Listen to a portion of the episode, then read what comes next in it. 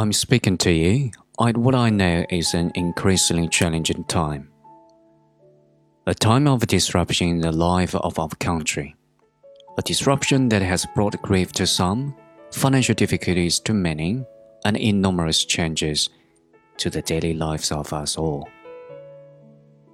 I want to thank everyone on the NHS frontline, as well as care workers and those carrying out essential roles who selflessly continue their day to day duties outside the home in support of us all. I'm sure the nation will join me in assuring you that what you do is appreciated and every hour of your hard work brings us closer to a return to more normal times. I also want to thank those of you who are staying at home thereby helping to protect the vulnerable and sparing many families the pain already felt by those who have lost loved ones. Together, we are tackling this disease, and I want to reassure you that if we remain united and resolute, and then we will overcome it. I hope in the years to come everyone will be able to take pride in how they responded to this challenge. And those who come after us will say that the Britons of that generation were as strong as any. That the attributes of self discipline, of quite good humored resolve, and of fellow feelings still characterize this country. The pride in who we are is not a part of our past. It defines our present and our future.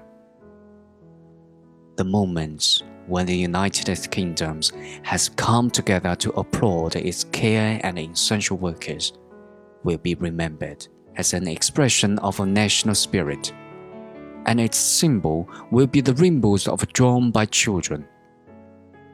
Across the Commonwealth and around the world, we have seen heartwarming stories of people coming together to help others be it through delivering food parcels and medicines, checking on neighbors, or converting business to help the relief effort. And through self isolating, may at times be hard. Many people of all faces and of none are discovering that it presents an opportunity to slow down, pause, and reflect in prayer or meditation. It reminds me of the very first broadcast I made in 1940, helped by my sister. We, as children, spoke from here at Windsor to children who had been evacuated from their homes and sent away for their own safety. Today, once again, many will feel a painful sense of separation from their loved ones. But now, as then, we know deep down that it is the right thing to do. While we have faced challenges before, this one is different. This time, we join with all nations across the globe in a common endeavor, using the great advances of science and our instinctive compassion to heal. We will succeed, and that success will belong to every one of us we should take comfort that while we may have more still to endure, better days will return. We will be with our friends again. We will be with our families again. We will meet again.